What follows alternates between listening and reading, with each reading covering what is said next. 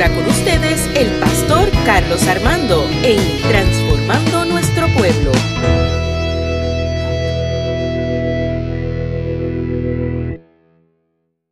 vivirá con sangre preciosa. Jesús borró nuestra venante, dilo, su trono.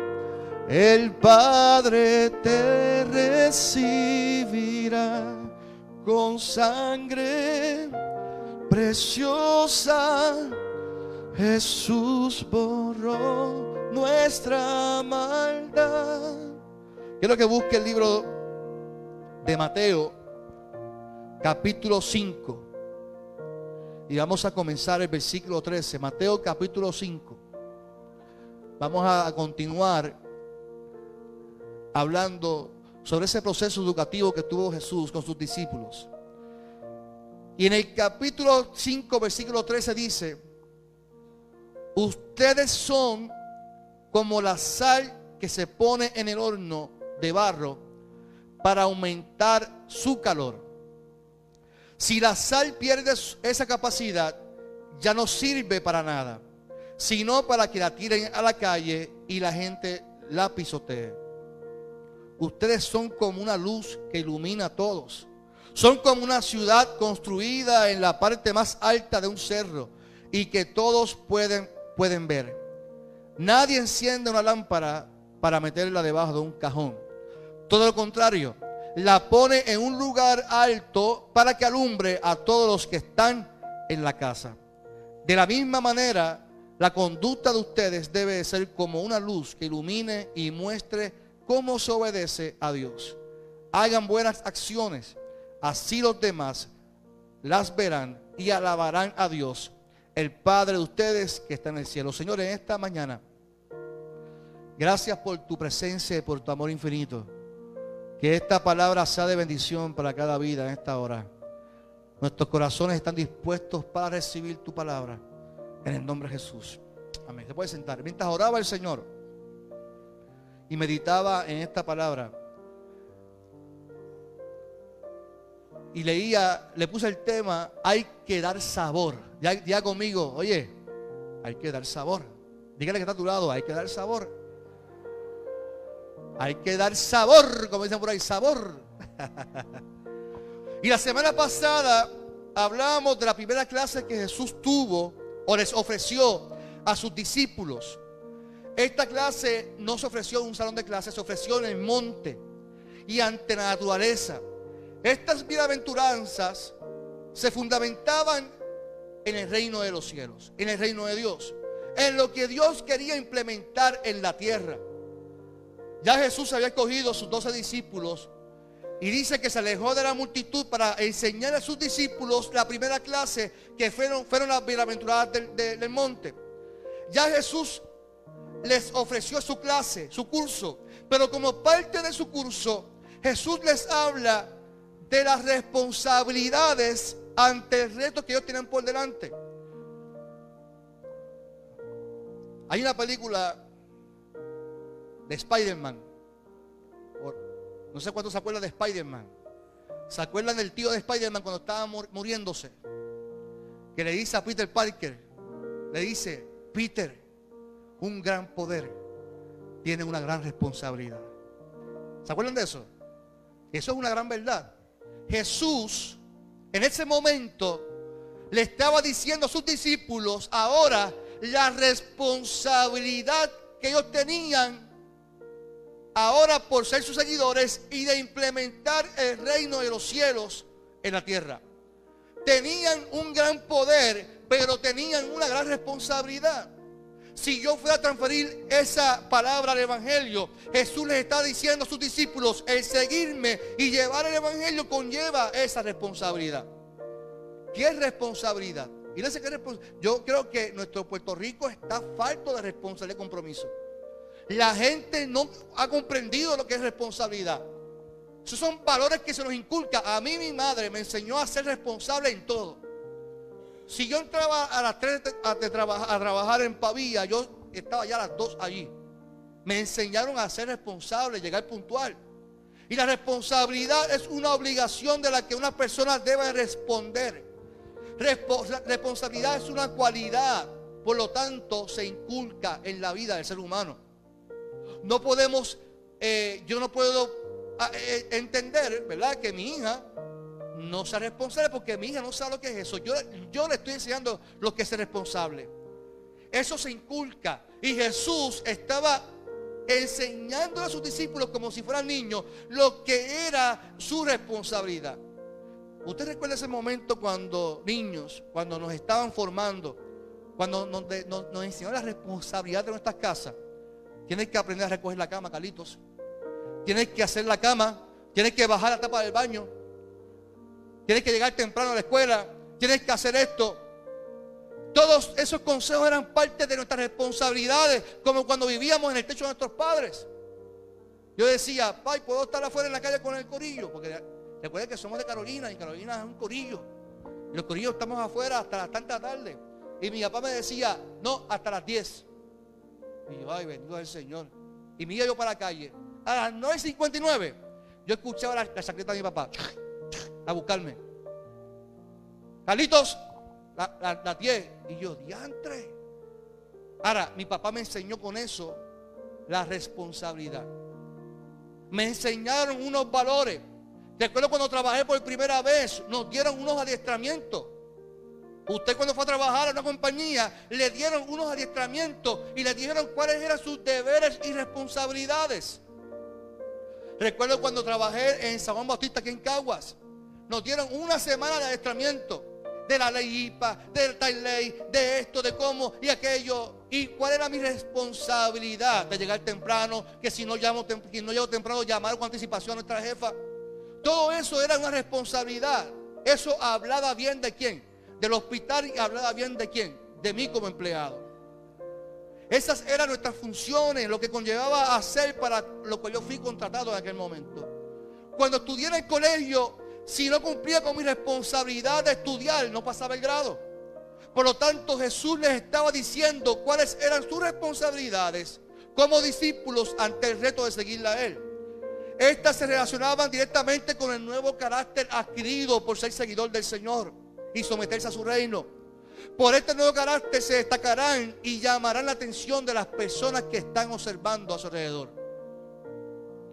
Jesús utiliza dos figuras o comparaciones para señalar la, responsabilidad. Para dejar cierta influencia en las personas. Esto afirma la responsabilidad del testimonio como discípulos y sus funciones adquiridas para el reto. Mire bien, mire bien. Dice Jesús que ustedes son como la sal. Ese es el primer ejemplo. No dice ustedes son sal de la tierra. Él dice, ustedes son como la sal. Y la sal yo, fíjate, yo voy a traer un chorro de sal aquí, adobo aquí para ver. Piensen que aquí hay, como cinco potes de sal, adobo, pimienta, todas esas cosas que usamos para cocinar. Y la sal en la antigüedad era un artículo de mucho valor y de gran demanda en el tiempo de Jesús. Dicen que los griegos decían que era divina y los soldados romanos frecuentaban, recibían su sueldo en sal. De ahí sale lo que es el término salario porque se utilizaba para pagarle a los empleados. Y se consideraba una ofrenda digna para los dioses. La sal cumple varias funciones. Y yo creo que usted se la memorice. La sal purifica, ya conmigo purifica. La sal preserva. La sal cura. La sal despierta sed. Dígalo conmigo. Y la sal da sabor. Recuerdo en mi niñez. No, eso no lo repita. Eso recuerdo, digo yo. Recuerdo en mi niñez. Como mi padre preservaba eh, la comida y se preservaba con la qué? Con la sal. Yo creo que nosotros tenemos que entender la responsabilidad y lo que dice el texto en torno a la sal. El cristiano tiene la responsabilidad de ser sal en la tierra. De ser como la sal no es otra cosa que dar testimonio vivo hoy de lo que Dios nos ha llamado a hacer. Jesús le dice, bienaventurados los que, los que se rigen bajo mi reino. Pero ahora dice, pero ahora ustedes tienen una responsabilidad. Ahora ustedes van a seguir caminando conmigo y la gente los va a qué? A observar. Yo vine a transformar este mundo, yo vine a cambiar las personas, pero ustedes que están alrededor tienen que ir a la paz conmigo. No pueden caminar y enseñar una cosa distinta de lo que yo estoy enseñando. Por lo tanto, ustedes tienen que ser como la sal. Y la sal tiene unas funciones y ustedes tienen unas funciones. Usted tiene una responsabilidad de dar testimonio. Ya comió testimonio. Y eso es la responsabilidad primordial de un cristiano, dar testimonio. Hoy en día que se habla de los influencers, ¿usted sabe lo que es un influencer? ¿No ha escuchado ese término? Hoy en día eso es, lo, que es la moda. Todo el mundo quiere ser un dichoso influencer. Un influencer es una persona que cuenta con cierta credibilidad sobre un tema en particular. Y por su presencia e influencia en las redes sociales, porque hoy en día todo se basa, se fundamenta en las redes sociales, puede llegar a convertirse en un prescriptor interesante, o sea, una persona que influencia a otras personas. Por eso usted tiene que escoger, saber elegir a quién usted va a seguir. Porque hoy en día todo el mundo es un influencer. Y lo que dice las redes sociales tiene cierta credibilidad y la gente lo acepta como correcto. Jesús le está diciendo a sus discípulos, ustedes ahora van a influenciar. Porque ustedes son como la sal. Y lo que ustedes hagan, la gente los va a, observar. Y de lo que ustedes hagan, ustedes van a, preservar a la gente, ustedes van a, a, curar a la gente, ustedes van a alcanzar vidas. Por lo tanto, ustedes son como la sal. Mire, por ejemplo, los, influencers tienen categorías. Están los micro, los micro influencers que tienen de mil a cien mil seguidores en las redes sociales. Están los mid influencers que tienen desde 100 mil a 500 mil. Están los macro influencers que tienen de 500 mil a un millón. Y están las celebridades que tienen más de un millón de seguidores. Y usted sabe cuando una celebridad eh, postea algo en las redes sociales, se hace público. En las noticias, todo el mundo publica lo que esa persona publicó. Porque es importante, una influencia. Y si es un tema político, si esta cosa, la gente lo sigue. Oiga, ¿cómo fue que esta, eh, eh, en, verano pasado sacamos un gobernador? Por medio de influencia de personas que dijeron, vamos a sacar al gobernador. Así que funciona esto. La iglesia aunque nosotros no practicamos ese término de influencers, es lo que Jesús estaba diciendo, ustedes van a ser mis seguidores y ustedes van a influenciar en otras personas. Pero tienen que hacerlo con la responsabilidad de que tienen que ser sal en la tierra. ¿Cuánto dicen amén? Nuestra gente se muere por, por ser un influencer.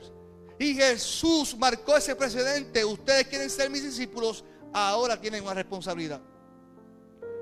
Así que los discípulos fueron los primeros influencers, tuvieron millones de seguidores. Estaban influenciando en el reino de los cielos en la tierra.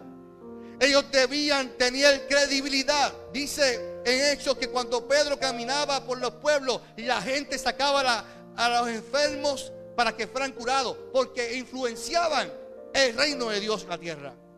Y cuando alguien porta sal y, e imparte la bendición de Dios, la gente te busca porque en ti hay algo distinto porque eres sal. ¿Cuándo dicen amén? Pero eso se basa en que comprendemos nuestra responsabilidad. ¿Para qué entonces utilizamos esa influencia?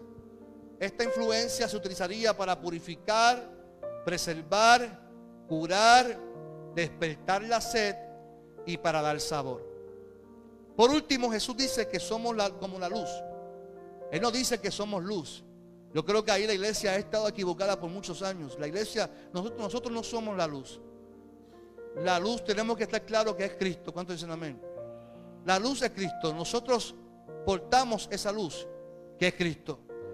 Así que nosotros afirmamos que somos la luz de este mundo y no es lo que es el texto. En el, en el original a lo que se refiere Jesús es que a nosotros somos como una luz que ilumina. La realidad es que quien es la luz se llama Jesús. Él lo dijo, yo soy la luz del mundo. Cuando Jesús dijo que era la luz del mundo, lo dijo en un momento dado que se celebraban las fiestas de los tabernáculos. Y miren qué interesante que en la fiesta de los tabernáculos existían unos tabernáculos de los hombres, tabernáculos de las mujeres, tabernáculos de los sacerdotes y se encendían unos candelabros. Esos candelabros tenían diferentes ramas. Y ese candelabro iluminaba, era tan poderoso que iluminaba la ciudad de noche. Jesús está diciendo, yo soy más poderoso. Mi luz es más potente que ese candelabro. La luz que yo ofrezco es una luz que, aunque vivas en la oscuridad, vas a ver con claridad porque yo soy la luz de este mundo. ¿Cuánto dicen amén? Por lo tanto, Él está diciendo a sus discípulos desde con anticipación, ustedes son como esa luz. Tienen que portar esa luz. Tienen que testificar y alumbrar a este mundo que vive en tinieblas. Ambas comparaciones tenían que ver con el testimonio de cristiano. Son como una ciudad, dice Jesús, construida en la parte más alta de un cerro y que todos puedan ver. ¿Por qué? Porque ustedes son mis seguidores y ahora usted no va a estar abajo, ustedes van a estar arriba. Ustedes son como esa ciudad que va ahora a iluminar conmigo a una ciudad que vive en oscuridad. A una ciudad que vive en opresión. Por lo tanto, la responsabilidad es que somos como esa ciudad que está construida en la parte más alta de un cerro y que todos puedan ver. Tienen que verla porque son el modelo a seguir, son los influencers, son los que van a influenciar la, tierra. Yo me pregunto para qué entonces, cuál es el sentido de todo esto. Jesús mismo lo explica en el capítulo, en el verso. Nadie enciende una lámpara para meterla debajo de un cajón. Todo lo contrario, la pone en un lugar alto para que alumbre a todos los que están en la casa. ¿Usted imagina que María, cuando se fue a luz en el terremoto ahora que hubo, todo el mundo que un flashlight lo pone debajo, debajo de la cama? O debajo de la mesa. No hace sentido. Uno pone las luces arriba para que pueda iluminar la casa. Jesús está diciendo, ustedes nunca van a estar abajo, ustedes siempre tienen que caminar arriba, porque la luz que ustedes van a impartir va por encima del mundo que estamos viviendo. La luz que viene de arriba, la luz que viene del cielo, es la luz que yo les voy a dar a ustedes para que ustedes la impartan en el nombre del Señor. Y yo me pregunto, ¿cómo está nuestra sociedad hoy en día? Pregúntese, analícese y observe cómo está nuestra sociedad. Hoy en día muchas personas viven sin sentido de vivir. Nuestra salud emocional cada día está más deteriorada. Por los acontecimientos que vivimos, por los temblores, por falta de empleo, por falta de dinero. Para poder dar sabor a nuestra tierra, pienso que debemos de comprender primero nuestra responsabilidad como creyentes. Lo repito, para yo poder ser efectivo y dar sabor a esta tierra, dar sabor. Y yo me refiero a dar sabor, impartir de lo que tenemos. No que yo soy la sal. No, no es que en mí está la sal, en mí está la luz. Y para yo poder dar sabor a otro, yo tengo que comprender cuál es mi responsabilidad. Porque mi sociedad se sigue empeorando. Nuestra gente se sigue enfermando emocionalmente. Nuestra sociedad sigue empeorando y la iglesia pensando en cultos y la iglesia pensando en pajaritos preñados. La clave de todo esto está en el versículo 16. Dice, de la misma manera, la conducta de ustedes debe, de ser, o sea, o sea, de la misma manera, la conducta, ya conmigo conducta, el comportamiento, lo que ustedes, el testimonio debe de ser así. Yo quiero sembrar algo en usted. Yo quiero sembrar una palabra en usted. Si usted vive en constante conflicto, sea con su pareja, sea con su compañero de trabajo, sea con sus familiares, sea con algún miembro de la iglesia, usted ve que todo el mundo conspira contra suya, todos están mal menos usted. Es momento de hacer una introspección. Le voy a explicar por qué. Nuestra sociedad se sigue empeorando y nosotros pensamos que como vamos a la iglesia, ya nuestros asuntos están resueltos y no es así. Dentro de la iglesia existen personas que todavía no han entregado el 100% de su corazón al Señor. Por lo tanto, viven con conflicto, con amargura, con raíces, viven con asuntos que no han resuelto. Y piensan que los van a dejar ahí al lado, que en algún momento Dios va a eliminar eso. Y eso sigue empeorando nuestra salud emocional. Y eso nos causa problemas en nuestra casa, en nuestro vecindario, en nuestra iglesia, en el trabajo. Todo el mundo eh, nos hace daño. La realidad es que nosotros mismos nos hemos hecho daño. Y para que podamos dar sabor a esta tierra, la responsabilidad primordial es atenderme a mí primero. Jesús lo dijo. Si yo no me amo a mí, yo no puedo amar a, a nadie. Para poder dar sabor, yo tengo que conocerme a mí primero. Para poder ser luz, yo tengo que entender que yo tengo un asunto que tengo que resolver para ser de bendición a otros. Así que para Jesús era muy importante el comportamiento humano. Aunque usted me diga, no, pastor, todo es espiritual. La Biblia, todo es el espíritu. Y lo que el espíritu diga, eso es lo que se hace. No, hermano, créame que no es así. No es así. Hay un psicólogo que se llama Daniel Goldman. Y Daniel Goldman habla sobre la inteligencia emocional. Usted recuerda en su niñez que, por lo menos en, mi época, que nuestros padres se enfatizaban más en las notas. No, tiene que sacar todas A, todas A. Y, y no, no involucraban a sus hijos en deportes, en, en otras áreas de la vida que ellos necesitan también socializar, porque todo era estudiar, estudiar, estudiar. Y, su cerebro se, se, formaba solamente en un área de su vida.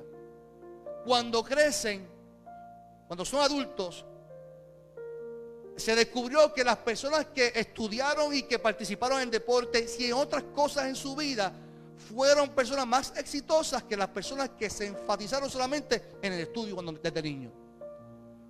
Y que esas personas que constantemente se fundamentaron en estudiar, estudiar, son más vulnerables emocionalmente que los que se involucraron en otras áreas de su vida.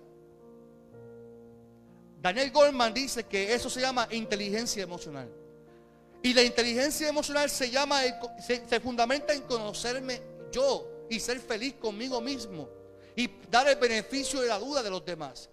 Yo pregunto, ¿cuántas veces hablamos con personas que se molestan y tú dices, pero que no entiendo qué pasó con esta persona? Y vive constantemente en la iglesia, el conflicto en la iglesia, en su casa, en su vecino. El mundo conspira con esas personas. Es imposible que seamos sal. Es imposible dar sabor a un mundo si mismo dentro de la iglesia no me amo y no me reconozco a mí mismo. Es imposible. Usted me dirá, ¿por qué pastor está hablando de esto? Porque es imposible que seamos sal y que demos un testimonio si no trabajo con mi emoción primero. El conflicto de la gente que no quiere ir a la iglesia, que no quiere entrar a la iglesia, el conflicto es ese. Es que esas personas de dentro de la iglesia no saben comportarse, no dan testimonio. Van a los sitios y quieren pleitesía. Los mismos pastores necesitamos conocernos. Los mismos ministros, los mismos líderes, la, la gente debe de entender que su salud emocional es importante. La gente que vive feliz es la que conoce sus emociones y las puede manejar. La gente que vive feliz, lo voy a repetir, es la gente que conoce sus emociones y las puede manejar. Por eso Jesús les enseñó a sus discípulos lo que es la salud emocional. Cuando vino el, soldado a arrestar a Jesús, vino Pedro seguida, yo soy aquí de Carolina, soy de Barrio. No, no, no, tranquilo, Pedro, no es así. No, es que, es que no funciona de esa manera. No es con impulsividad. No es de esa manera. Cuando se enchismaron porque querían estar uno a la derecha y a la izquierda, aquí no funciona de esa manera. No funciona de esa manera. Creo que ahí está el problema ante el reto de Jesús y la iglesia de hoy en día. Yo creo que ahí está. créame, usted posiblemente no escuche esto de otras personas. Para mí, esa es mi perspectiva cuando leo el texto. Yo creo que ahí está la clave de hoy en día para poder ser efectivo como, como iglesia, como creyentes. Nosotros no conocemos nuestras emociones. ¿A usted no le ha pasado que usted dice, yo no sé por qué estoy molesto? ¿A cuánto le ha pasado eso? Hoy estoy como que molesto y no sé por qué rayo estoy molesto. ¿A cuánto le ha pasado eso? ¿Sabe por qué le ha pasado? Porque no conoce sus emociones. Usted no ha hecho una introspección de usted mismo. Usted no se autoevalúa. Y como no nos autoevaluamos, no conocemos cuando estamos contentos y cuando no. Ay, papi, ¿qué te pasa? Está como que, no, que no sé por qué estoy molesto, dame quieto. Y reaccionas como que, hoy me levanté como que del, lado izquierdo de la cama y quiero pelear con alguien. Alguien, nosotros no, no nos levantamos así. Hoy me levanté, feliz, pero mañana, mañana quiero pelear con mi esposa. Ay, ay, hoy como que quiero pelear con fulano. Ay, no, no, no somos así. Pero nos molestamos y no sabemos por qué, porque no, no nos conocemos. Y la iglesia tiene que conocerse, tiene que entender, vuelvo y repito, su responsabilidad. El día que usted y yo aceptamos al Señor, se nos dio una responsabilidad. Goldman dice más, dice, si no dispones de unas buenas habilidades emocionales, si no te conoces bien, si no eres capaz de manejar las emociones que te inquietan, si no puedes sentir empatía ni tener relaciones estrechas, entonces da igual lo listo que seas, no vas a llegar muy lejos. Nunca te han dicho, tú como que pudieras estar más lejos de lo que estás, pero como que pisa y no arranca en tu vida. O, te han dicho, o, o dijeron de ti, esta persona pudo haber llegado tanto porque es una persona tan inteligente, pero emocionalmente nunca lo fue. Esto afecta a la iglesia, afecta el testimonio. Nuestra sociedad vive así. Pero la iglesia no puede vivir con esos mismos síntomas. Goldman dice más, la inteligencia emocional es la clave para nuestra sociedad. Iglesia es una responsabilidad para ser feliz. No se supone que cuando somos en Cristo las cosas viejas pasaron, todas son hechas nuevas. ¿Cierto o falso? Por lo tanto, si cuando yo me entrego a Cristo, las cosas viejas pasaron, ahí está incluidas mis emociones. Pero para yo poder entregar mis emociones al Señor, yo tengo que conocer y aceptar mis emociones. Yo trabajé en salud mental varios años, créame. Y vi pastores, vi abogados, vi doctores, vi profesionales de la salud, vi desde ricos hasta pobres, los vi allí.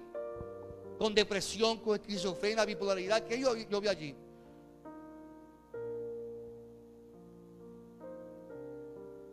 Y yo no era pastor y yo decía, yo no quiero llegar a esto. Yo no quiero llegar en mi vida a no ser feliz así, ser un infeliz. Para eso yo tengo que aceptar entonces cómo yo estoy. Yo recuerdo una vez, yo me dejé de mi esposa, debe estar por ahí. Éramos novios en el 2003. Y yo llegaba al hospital llorando. Después que la dejé, llorando al hospital. ¿Qué te pasa, Carlos? ¿Qué te deja mi novia? Yo quiero volver con ella. Entonces me dejaban a veces esperando a un paciente y el paciente dormido, yo en la ventana así, llorando. Oh, pobre infeliz. ¿Quién me manda? Entonces yo era, yo era el paciente. ¿Quién, era el paciente? ¿Quién velaba a quién? y créame, eh, eh, pasé tantos procesos dolorosos en mi vida que yo dije, yo, yo tengo que tomar una decisión para emocionalmente estar estable, aunque usted pueda decir, este pastor está tostado.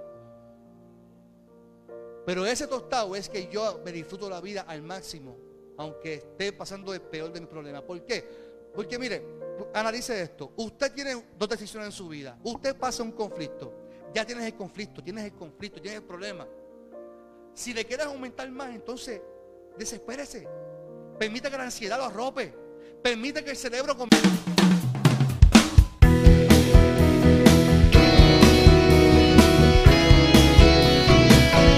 Esto fue Transformando Nuestro Pueblo con el pastor Carlos Armando.